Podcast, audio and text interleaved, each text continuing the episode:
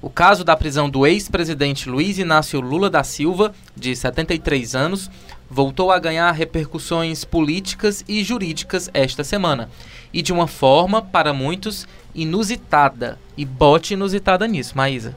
É sim, em carta direcionada ao povo brasileiro, o ex-presidente descartou a possibilidade de cumprir o restante da pena de prisão em regime semiaberto, que é quando é possível trabalhar ou estudar de dia e apenas dormir na prisão. O anúncio foi feito alguns dias depois dos próprios procuradores da Lava Jato, que coordenaram a investigação e a acusação, pedirem a progressão do regime. Tudo isso ocorreu em meio a outros acontecimentos que podem trazer, de uma forma ou de outra, repercussões para o caso, como o polêmico livro lançado pelo ex-procurador-geral da República, Rodrigo Janot e a retomada de um julgamento pelo Supremo Tribunal Federal, o STF, que pode causar efeito cascata em outros processos da Lava Jato.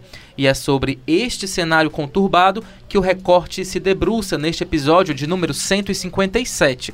Eu sou Italo Coriolano.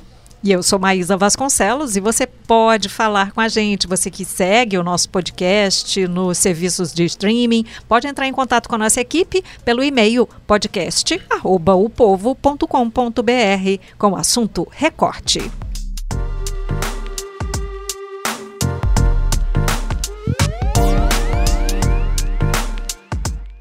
Bem, para bater esse papo para lá de interessante com a gente, nós convidamos o editor de política do povo, Walter George. Olá, Walter. Olá, Ítalo. Olá, Maísa. Olá.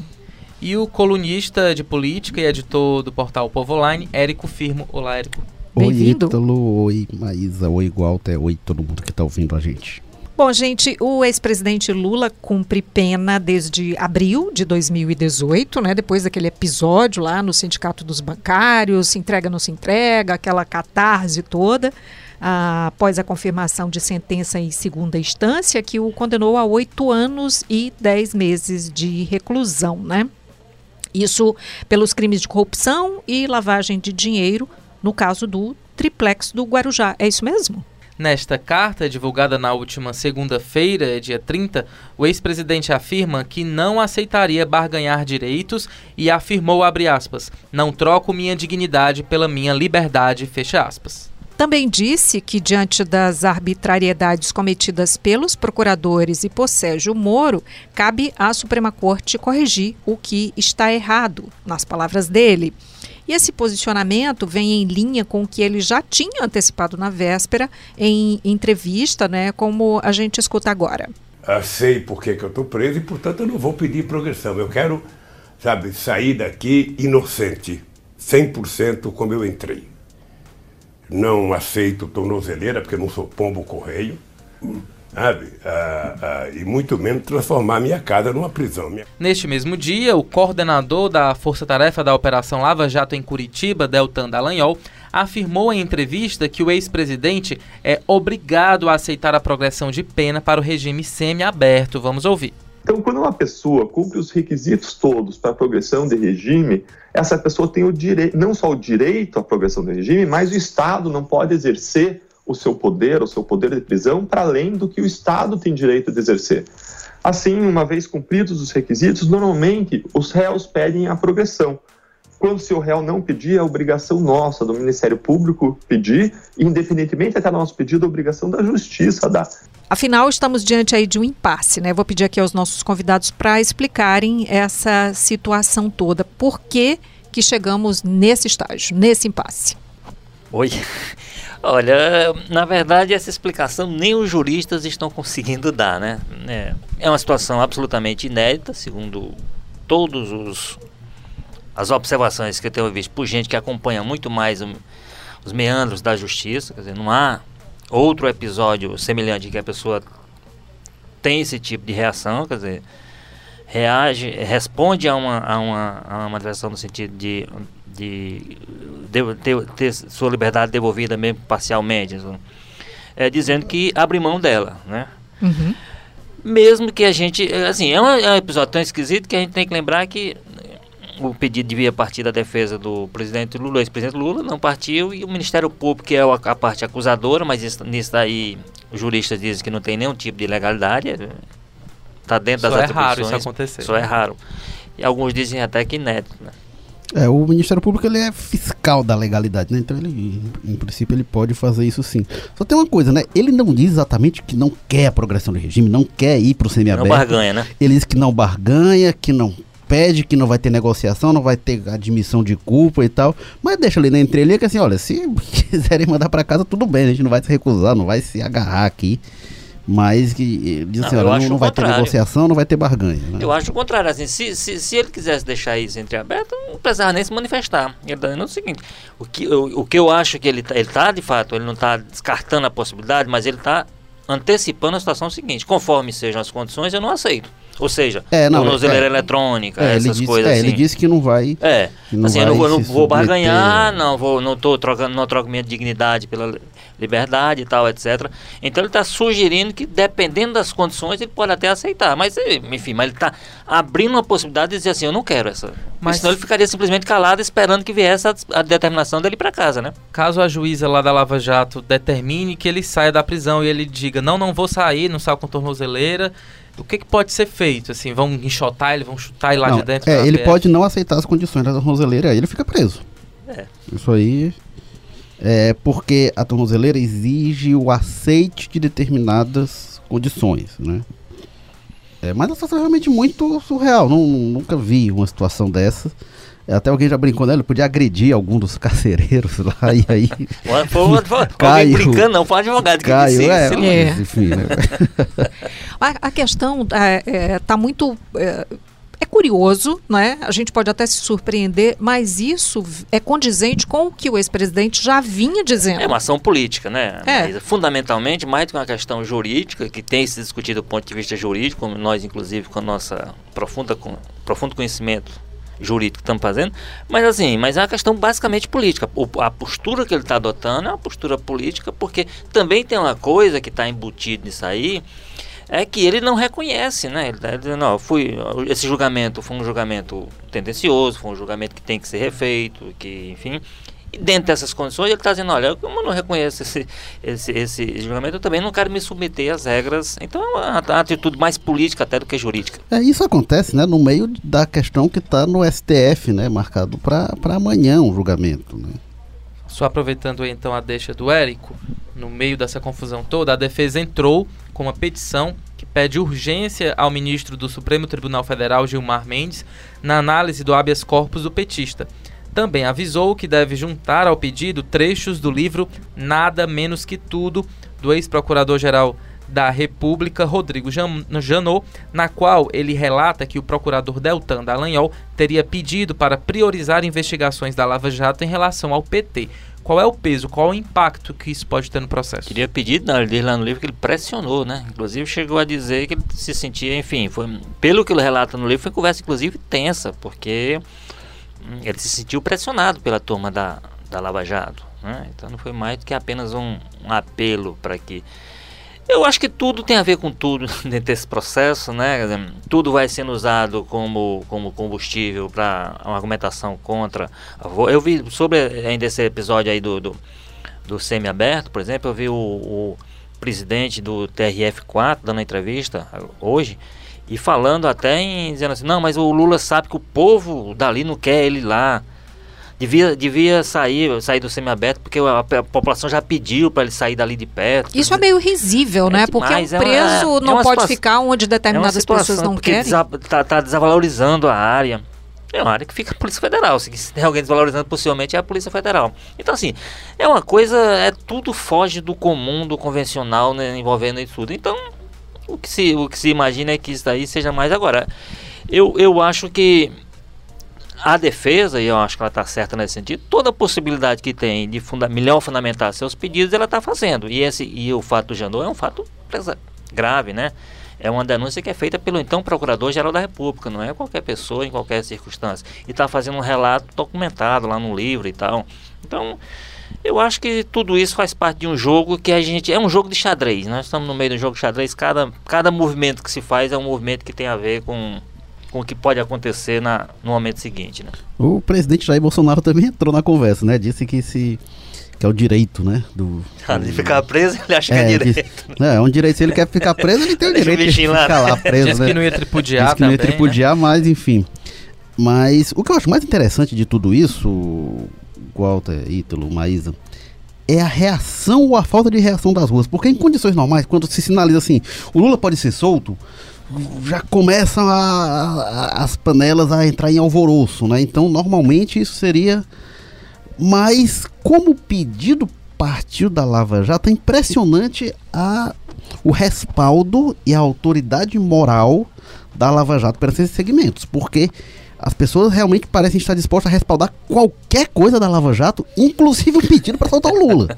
Isso. É, mas é surreal. Os apoiadores da Lava Jato estão com um nó na cabeça. Mesmo. Mas é, não, mas é por isso que eu acho que é um jogo de xadrez, assim. Evidentemente, eles sabem eles estão buscando algum tipo de consequência dessa ação em favor da. Do, do, não é, não é a favor, em favor do, do ex-presidente Lula, é em favor da articulação deles. É, o Érico tinha tocado na, na questão da, da conclusão do julgamento do STF que está previsto para amanhã, né?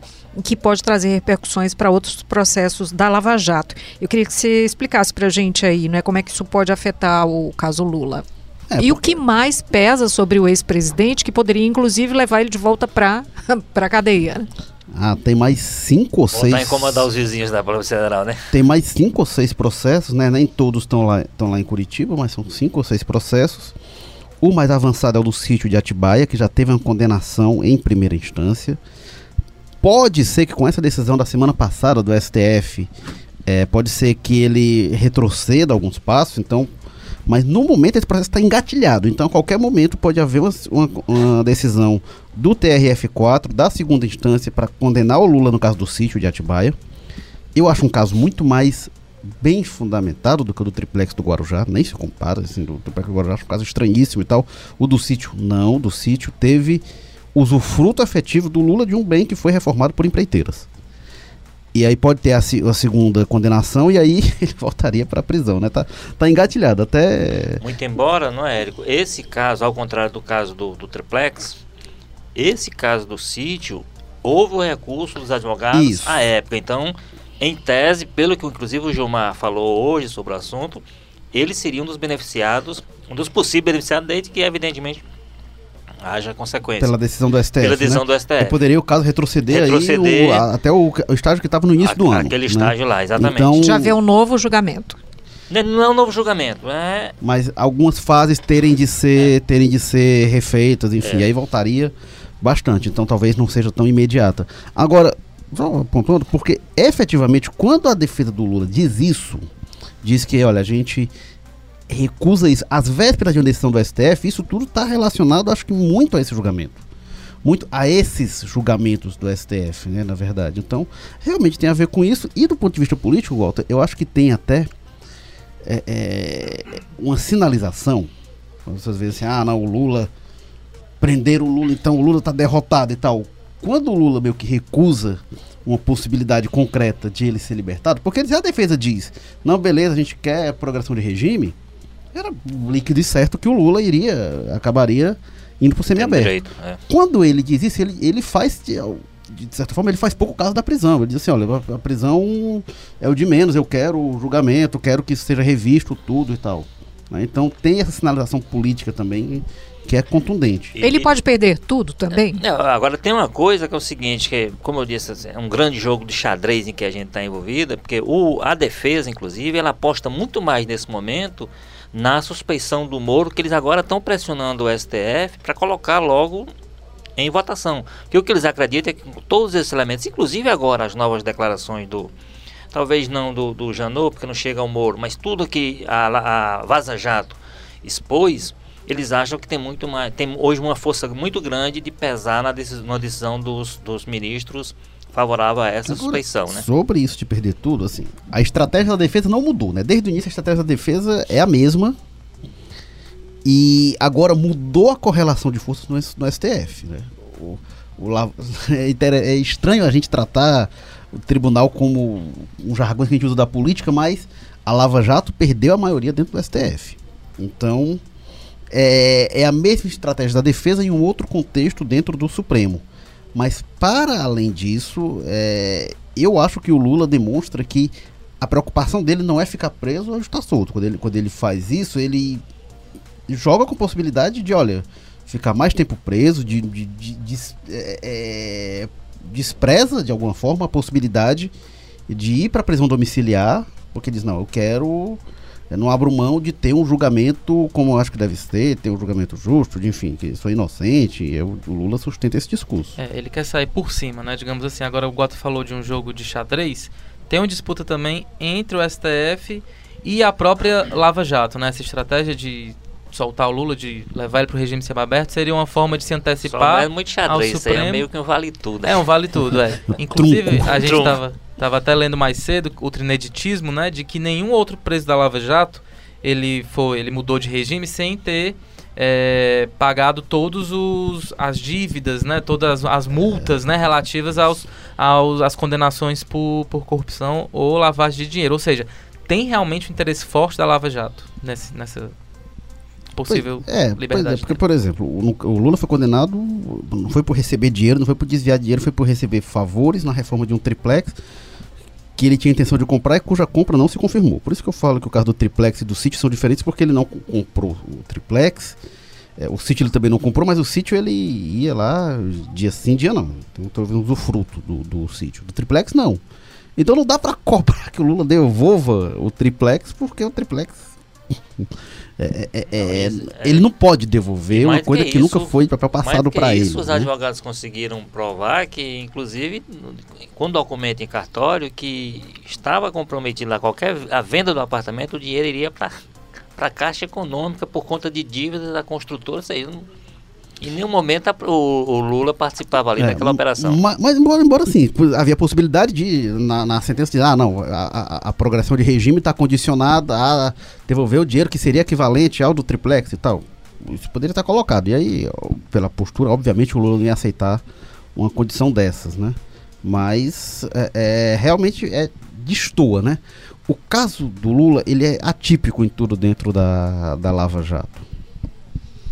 É isso. Durante o dia tivemos muitas opiniões, eh, fizemos enquete na Rádio o Povo CBN e ficou aquele, né, aquele fla-flu, como sempre. O Brasil está dividido mais uma vez. Continua, né, e parece que cada vez mais. Vamos acompanhar os próximos capítulos. E aí, serão muitos. Não estamos muito perto do fim, não, essa novela.